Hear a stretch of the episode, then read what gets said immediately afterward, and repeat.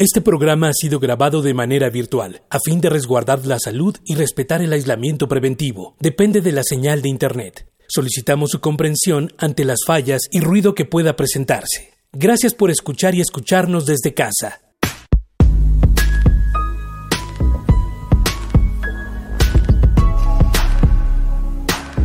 Radio UNAM presenta un espacio para el diálogo y la suma de ideas. Escuchar y escucharnos. Construyendo, igualdad.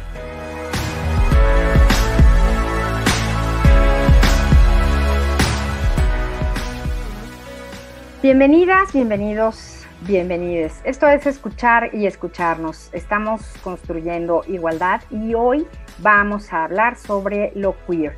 Y para esto está con nosotros el doctor Ignacio Lozano Verduzco, a quien ya conocemos porque ha estado varias veces en este programa, entonces es un gusto tenerlo de nuevo aquí. Ignacio, ¿cómo estás? ¿Qué tal? Muy bien, muchas gracias, muy, muy contento de, poder estar aquí con ustedes nuevamente, de poder compartir, dialogar y aportar a, a esta construcción de igualdad. ¿Y qué nos dices de ti? Cuéntanos quién es el doctor Ignacio Lozano Verduzco. No solo soy un doctor, aunque sí es una parte importante de mi identidad, mi trabajo para mí es, es una cosa muy importante, muy seria, muy central en mi vida. Eh, es algo que disfruto mucho poder dedicarme a la docencia, a la investigación y he tenido la fortuna durante los últimos pues ya 12, 13 años poder eh, incursionar en los estudios de género, sobre todo desde la academia, pero también desde el tercer sector, específicamente trabajando cuestiones de masculinidad y violencia con, con hombres para reducir y, eliminar su violencia, y también en un trabajo de analizar y estudiar las expresiones eh, de homofobia o de violencia que afectan sobre todo, pero no exclusivamente a, a las personas y comunidades LGBT en México. Pues por eso, por eso te invitamos a platicar sobre este tema, justamente. ¿Y qué te parece si comenzamos escuchando unos testimonios? Preguntamos qué es ser queer y cómo lo vives y aquí tenemos dos respuestas.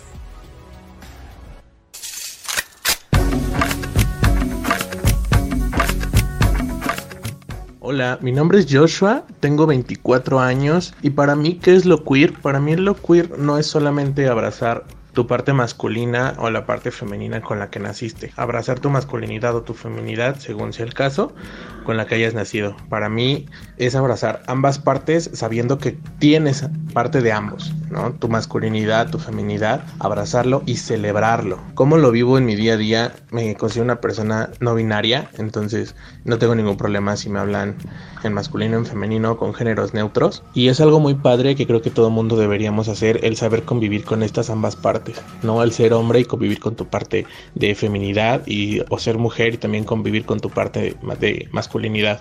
Creo que es algo muy muy bonito cuando aprendes a, controlar y, y cuando aprendes a conocerte a ti mismo puedes celebrar de manera increíble. Gracias. Soy Denis Rechi, tengo 20 años, estoy en Ingeniería Química Metalúrgica en la Facultad de Química, soy una persona transnominaria y para mí ser queer es una resistencia al sistema cis-heteronormativo patriarcal impuesto que nos oprime y nos controla nuestra sexualidad, nuestra manera de vivir y de ser. Ser queer también es libertad, la libertad de poder ser quien somos y llamar a quien queramos sin ningún prejuicio. A pesar de que la comunidad ha tenido un gran avance, incluso ahora vemos personas queers que tenemos que enfrentar el reto de continuar siendo atacadas físico, psicológicamente y aún así dar la cara. Por eso, queer es una palabra llena de orgullo porque somos personas muy valientes que estamos dispuestas a ser nosotras mismas. Y existimos porque resistimos. Ignacio, ¿se puede definir lo queer? ¿Hay una definición? Eh, yo creo que esta es una gran pregunta. A mí eh, esta idea de lo queer o lo que entendemos por queer me parece fascinante. Creo que justo por la dificultad que hay para sostener una sola definición de qué entendemos por eso. ¿no?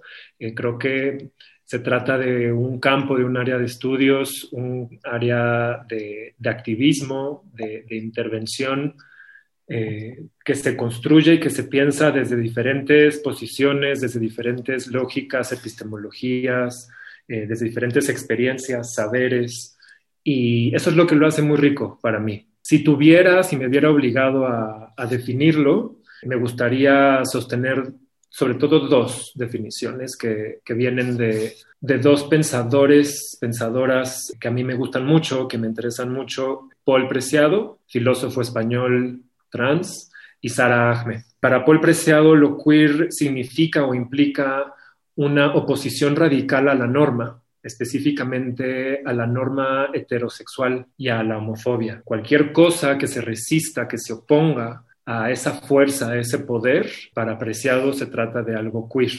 Para Sara Ahmed eh, me parece que es un poco más complejo y ella entiende a lo queer como un compromiso para abrir, para repensar lo que entendemos como una vida que vale la pena ser vivida. Para ella lo queer implica no presumir, no entender que las vidas humanas tienen que seguir ciertos caminos y ciertas líneas sino un compromiso a una línea de la desviación. Entonces, me parece que lo que nos dicen ambas definiciones es que se trata de una reivindicación de lo que entendemos como desviado, una reivindicación de lo que entendemos como disidente en el terreno de lo sexual, que por supuesto está muy de la mano también con el género. Entonces, de cierta forma, podemos entender las expresiones LGBT o lo que comúnmente entendemos en México como eh, diversidad sexual como algo cercano a lo queer aunque también ahí se vuelve a complejizar. Por ejemplo, para Jasbir Puar, ella habla de homonorma, homonormatividad y cómo dentro de las comunidades LGBT se vuelven a construir normativas que restringen la posibilidad de la expresión del deseo y del cuerpo y que también habría que cuestionar y criticar eso. Entonces, bueno, creo que estas son algunos puntos, algunas líneas que nos pueden ayudar a, ir pensando en, qué podemos vivir o entender por lo queer. Y podríamos hablar como de una, una resistencia ¿no? O de una búsqueda por ser quien se es y quien se quiere ser y una expresión. Sí, me parece que sí, siempre y cuando reconozcamos que lo que somos no es al 100% original. ¿Qué quiero decir con esto? Que constantemente usamos referentes culturales, sociales y políticos en nuestros contextos para construir una noción de identidad, para construir una noción de nuestro yo. En ese sentido, yo sostengo que, yo soy de la idea que aprendemos de nuestros contextos, aprendemos de los objetos que están en nuestros contextos y esos significados los usamos para ir definiéndolos y para ir trazando las historias que queremos recorrer. En esa búsqueda de significados, en esa construcción de, significados, pues también vamos viendo que hay objetos, hay cosas que son sumamente valoradas en nuestra sociedad, en nuestra cultura. Y pues una de ellas es eh, la heterosexualidad. Y si nacemos con vulva, entonces una cosa valorada es la feminidad. Si nacemos con pene testículos, una cosa valorada es la masculinidad. Entonces, esas son líneas, en palabras de Sara Ahmed, son referentes que usamos para construir una noción de nosotros mismos y de nosotras mismas. ¿Qué pasa? Que justamente esas nociones, esas líneas, esos significados, pues no representan, no reflejan nítidamente nuestro deseo. Eh, Rodrigo Parrini nos dice que el deseo nunca puede ser estudiado a través de la norma. Eh, me parece que lo que nos quiere decir con esto es que cuando pensamos en las normas sociales no nos alcanza para entender el deseo de lo que somos. Desde ahí habría que entender el deseo como un excedente, como algo que nos rebasa. El deseo también toma la forma de emociones, de afectos, de relaciones y constantemente estamos siendo rebasados, rebasadas, rebasadas por, por esas cuestiones. Entonces creo que justo es en eso que nos rebasa, en ese excedente, donde podemos aproximarnos a lo queer, porque no está reflejando esa normatividad, no está reflejando esas líneas. Constantemente buscamos cómo alinearnos a, esas normativas y ahí podemos perder eh, parte de nosotros o de nosotras, de nosotras mismas, podemos perder la manera en que queremos sostener nuestro deseo. Y pues hoy en nuestra propuesta musical tenemos una, una alegría y una maravilla de un grupo que a mí me gusta mucho, Bomba Estéreo, grupo musical colombiano que fusiona la música electrónica, rock, reggae, reggaetón alternativo y rap. Y hace de cada una de sus canciones una delicia y bueno, ni hablar de, sus letras. Esta vez vamos a escuchar Flower Power de Bomba Estéreo. Come on, girls. Come on, girls. Come on, girls. Come on, girls. Escuche canción que no es un reggaetón ni está hecha para mover el culo. Si capte tu atención, pues esa es mi intención. Lo que vengo a decir es duro. Ya hace mucho tiempo que cayó lo que pienso, que digo lo que siento, que me muero en silencio. Es hora de gritar y ponerme a cantar y deja de decir muéstrame tus sentimientos. No te estoy pidiendo nada que yo no merezco. Soy un sol vulnerable, pero libre como el viento. Lleno de energía, poderoso en pensamiento. Es lo que siento yo. Es lo que siento yo.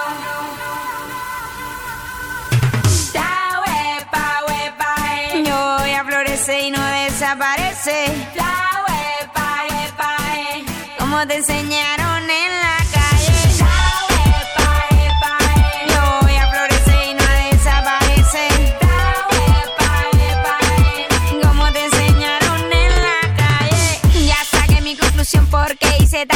para todas las mujeres del mundo. Tanta discriminación que lastima el corazón y nos hace un daño tan profundo. Ya hace mucho tiempo callamos lo que pienso, decimos lo que siento, morimos en silencio. Es hora de gritar, ponernos a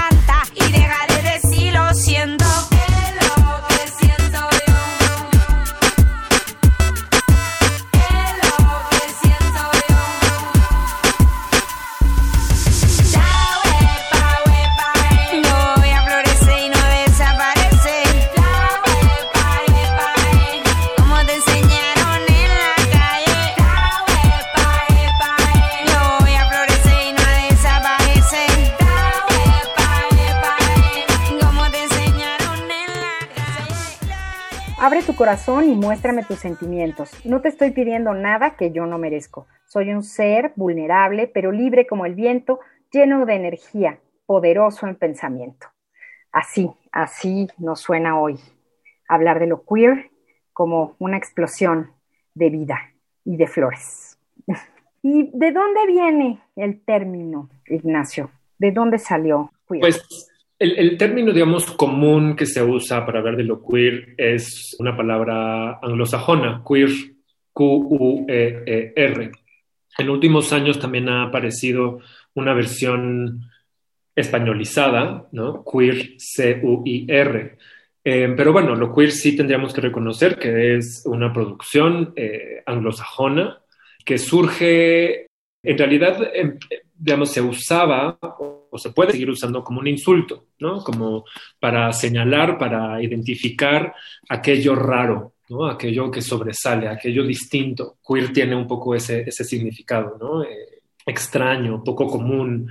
Y Negativo, en un principio negativo, como algo negativo. Pues me parece que la parte denotativa sí es muy negativa, ¿no? Se, se usó, me parece que podría seguirse usando en diferentes contextos como una manera de describir justamente eh, aquellas sexualidades no normativas, aquellas sexualidades que caen fuera de la heterosexualidad, de, la heteronorma, pero también fuera de lo que Gail Rubin llama el círculo mágico, es decir, el amor, por ejemplo, entre dos personas de generaciones distintas, el, el uso, por ejemplo, de juguetes sexuales, las prácticas eh, BDSM, aquello justo que no está orientado a la reproducción en una relación monogámica, me parece que podría entrar en el terreno de lo queer y que durante muchos años se usó esa palabra para denostar eh, esos deseos, esas prácticas, esas relaciones. ¿Qué pasa? Que muchas de las personas que recibían este nombramiento a manera de insulto y de señalamiento prefirieron adoptarlo, hacerlo propio eh, y llamarse a sí mismos, a sí mismas, a sí mismas queer. Es muy común, por ejemplo, yo conozco el contexto en Estados Unidos, un poco del canadiense, eh, del inglés, por, por colegas que, que, tengo allá, que se nombran a sí mismos, yo soy queer. Pues también desde esa lógica ha funcionado como una identidad. Después aparece Judith Butler, una gran filósofa feminista y teórica, que viene, me parece a mí, a revolucionar mucho del pensamiento en torno al género. Y para ella lo queer implica una necesidad de no identificarnos, una necesidad de no necesariamente nombrarnos, porque nombrarnos de esta manera nos aciñe a ciertas líneas y a ciertas lógicas. Pero bueno, en esos contextos queer se usa como una identidad Y Paul Preciado retoma los principios de Butler y algo que señala de manera muy clara Preciado es que lo queer también implica lo que llama una desontologización de la identidad, es decir, que nuestras identidades no tengan que construirse necesariamente en esos referentes. Poder un poco criticar esta idea de hombre, mujer, masculino, femenino, gay, lesbiana, buga, hetero. Eh, y entonces esa línea de pensamiento en lo queer promulga por pues, no nombrarnos de cierta forma. Teresa de Lauretis es también de las primeras en usar este concepto a principios de los 90 y a los pocos años decide renunciar al uso de ese término justamente por la manera en que se estaba apropiando y usándose para nombrar una identidad. Para de Lauretis, nombrar una identidad con ese concepto implica restarle fuerza disidente a las comunidades que lo usan. Entonces, bueno, ese es un poco el recorrido muy general que yo conozco del término queer anglosajón. Y entonces, ¿podríamos hablar de quiénes son las personas queer? O sea, no hay manera de, etiquetar como tal, ¿no?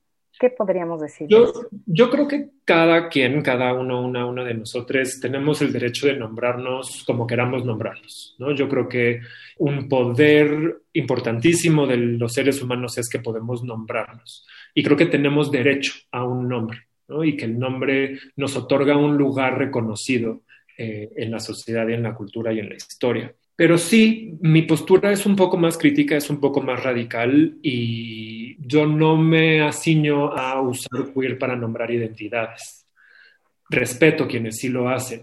Eh, en ese sentido me alineo en el pensamiento botleriano y depreciado y de, Lauretis. Pero sí, también reconozco y creo que es importantísimo reconocer y saber que hay muchas personas, como las que escuchamos en la introducción, que encuentran mucha satisfacción em, en nombrarse así, porque les permite, les permite expresar algo de ellos, ellas, ellas, que antes no podían. En ese sentido, creo que ese nombramiento de queer se parece un poco más a la propuesta que hace Sayak Valencia, filósofa mexicana feminista, cuando piensa en lo queer con Q a lo queer con C. Y para ella es posible hacer esta migración al español reconociendo que lo queer en su etimología significa torcer. Entonces, al nombrarse queer, puede ser que estemos torciendo ciertas lógicas de nuestros espacios, ciertas lógicas de nuestro deseo. Y yo creo que algo importante de lo queer es su potencia de torcer. Bueno, y, les tenemos ahora una sugerencia. Esta vez hay algo para ver y algo para leer. Si quieren saber más al respecto, aquí viene. ¿Por qué no existe una sola forma de ser? Ampliemos el tema de hoy a través de estas recomendaciones literarias. 1. Historia de una palabra, queer del filósofo transgénero Paul B. Preciado, un texto que reflexiona en torno a las identidades que van más allá de la homosexualidad y cómo era identificarse con lo queer en los años 70. Un artículo publicado para la revista Paralol de Queer en el año 2012. Puedes encontrarlo de manera libre en la red. Solo teclea el título Historia de una palabra, queer. 2. Teoría queer la deconstrucción de las sexualidades periféricas, de María Luisa Quintero Soto y Carlos Fonseca Hernández. Un texto que analiza la disidencia sexual y la construcción y deconstrucción de las identidades que han sido estigmatizadas bajo insultos por no ser parte de la normalidad sexual. Tecla en tu buscador favorito Teoría Queer, la deconstrucción de las sexualidades periféricas, y podrás leer la investigación de forma libre este texto fue publicado en el año 2009 por la Universidad Autónoma Metropolitana.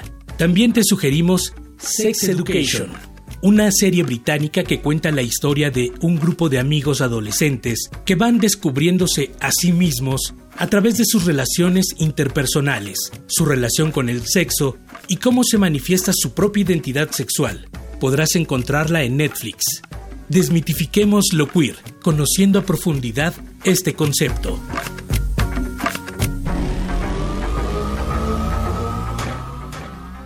Ignacio, se habla de la teoría queer. ¿Qué, qué es la teoría queer? Pues bueno, me, voy a ir nuevamente a mis referentes. Voy a retomar ahora nuevamente a, Paul Preciado eh, pensando que la teoría queer pues, no es tal cual una teoría. ¿no? Me parece que hay una literatura abundante, muy abundante, insisto, me parece que más en, los países de habla, habla, inglesa, pero que en países latinoamericanos y de habla española también está creciendo mucho de este pensamiento. Entonces sí hay literatura de todo tipo, hay ficción, hay no ficción. Podría tal vez decir que hay una literatura teórica, pero no sé si tenga la rigidez que las ciencias y la academia tradicionalmente exige de una teoría. Creo que los, textos, los escritos, eh, la literatura nos permite situarnos en una serie de coordenadas para analizar, para repensar, para aproximarnos a, ciertos fenómenos y desde una lógica pues más crítica, más posmoderna, incluyendo queer, pues yo creo que sí se puede hablar de un cuerpo teórico. En ese sentido, pues creo que la teoría queer justo se refiere a, esos saberes, a esos conocimientos que se ha ido construyendo y que usamos, pues no solo en, la academia, pero también en México con mayor frecuencia en la vida cotidiana, ¿no? En, el habla más común encontramos eh, que cada vez más personas se llegan a identificar como queer, ¿no? A diferencia de identificarse gay, lesbiana, bisexual, ¿no? Estamos viendo cada vez nombramientos distintos como pansexual, sapiosexual, no binario, no binarie, y estos creo que son, son fonemas, son palabras, son conceptos que las personas se aplican a sí mismas justamente en esta intención de torcer un poco las lógicas bajo las cuales habían sido nombrados anteriormente. Entonces, habrá quien diga que no es tal cual una teoría, yo tal vez diría que es un cuerpo teórico que permite y amplía los horizontes de nuestro pensamiento. ¿Y qué pasa en México? ¿Qué pasa con lo queer en México? ¿Cómo pues se vive? Yo creo que es una pregunta que tal vez no tenemos del todo, o sea, no tenemos una respuesta clara. Yo lo que alcanzo a ver es que pues es una cuestión bastante nueva. No tendrá más de... Yo identifico como una explosión en el uso del concepto hace unos cinco o seis años. Entonces, pues es reciente su, migración al habla aquí en México, a los discursos en México. Y lo que hemos visto, los muy pocos datos que yo he revisado y con los que cuento, es que sobre todo son personas con cierto capital cultural, con cierto nivel educativo, con cierto nivel socioeconómico, que tienen más proximidad a este concepto. Esto me estoy refiriendo a, datos que levantamos en el 2015, pero ya digamos como en, en, lo que he podido observar de manera más anecdótica, es que eso ya se está moviendo a otros sectores de nuestra población me parece que sigue siendo algo muy urbano. Vamos a ver. Pero también hay personas aquí en México, académicos, académicas, activistas, que consideran que mm, lo queer, desde la manera en que lo he estado narrando, pues ha existido desde siempre en México, ¿no? Que siempre ha habido subculturas eh, clandestinas, underground, que, pues que implican una torcedura de las normas sexuales, ¿sí? Que, que, implican formas distintas de relacionarse erótica y afectivamente, prácticas sexuales que toman lugar en espacios públicos, por ejemplo, entre ciertos cuerpos disidentes. Entonces, eh, incluso podríamos llegar a pensar tal vez que lógicas como las de las mushe en el istmo de Tehuantepec tienen algo de queer, ¿no? Para nuestro pensamiento occidental moderno. También pensaba el famoso baile de, los 41 como tal vez una expresión de una lógica queer, ¿no? Que, cuestiona, que tuerce un poco esas normas del género y del cuerpo, de los cuerpos masculinos, y que se ve enfrentada a un rechazo estatal muy fuerte, cosa que sigue pasando en nuestro país 100 años. Entonces, bueno, creo que pensar, justo pensaría que el pensamiento queer nos ayuda a entender lógicas que el binario del género no nos permite entender. Que seguramente será algo que seguiremos viendo el crecimiento, las diferentes expresiones y el estudio de, las mismas. Pues yo espero que sí, eh, insisto, yo creo que hay mucha potencia eh, en este concepto y en este pensamiento. Creo que mm, en México estamos viendo sí una importación de algunas lógicas culturales de nuestros vecinos y vecinas del norte en Estados Unidos, como eh, la potencia del drag. ¿no? Hace años surgió este, el RuPaul's Drag Race y años después se adoptó en México, ¿no? Un grupo de, pues, de drag queens mexicanas eh, hicieron... Eh, pues un show similar. Y esto creo que es importante en el sentido en que da un espacio para expresiones diferentes, distintas, eh, de cuerpos y de personas que han sido tradicionalmente olvidadas, negadas, rechazadas. También de manera anecdótica he podido ver, por ejemplo, el fortalecimiento de una cultura del voguing, que también tiene sus raíces en Estados Unidos, en Europa, y que en México va creciendo y que implica una imitación constante de, esta, de estos discursos hegemónicos y que se apropian desde los cuerpos disidentes, sexualmente disidentes, que muchas veces son expulsados, expulsadas de sus hogares, que no tienen pues donde vivir, cómo sostenerse y crean estas casas, ¿no? estos hogares eh, compartidos de acompañamiento pues donde con mayor libertad pueden expresar la transformación de su cuerpo, de su género, eh, pueden expresar eh, deseos eróticos fuera de, la norma o de este círculo mágico que propone Gail Rubin, ¿no? Eh, y, vivirlo afirmativamente, vivirlo sin, esta vigilancia constante que, como sociedad hacemos de la sexualidad. Y acompañadas, acompañades y acompañados. Justamente. Buscando tal vez un nuevo espacio, una nueva familia, ¿no? Por así. Y, que en eso crean comunidad, ¿no? y, sostienen esa comunidad que se vuelve más visible. Eh, entonces encontramos nuevas formas de familias, que creo que es muy interesante.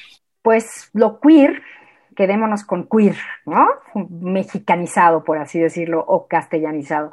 Lo queer suena a una posibilidad amplísima en donde hay la libertad de ser quien, quien se es.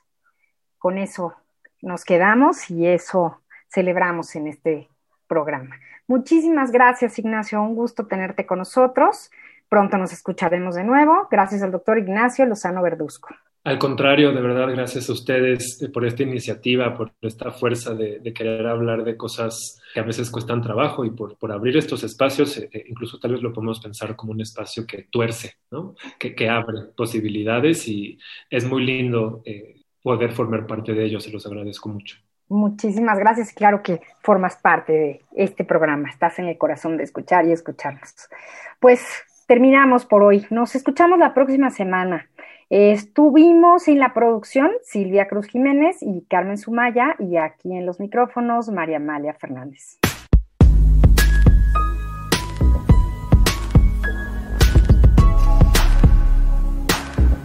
Radio UNAM presentó Escuchar y escucharnos. Construyendo igualdad. Para entendernos. Todos. Todas y todes.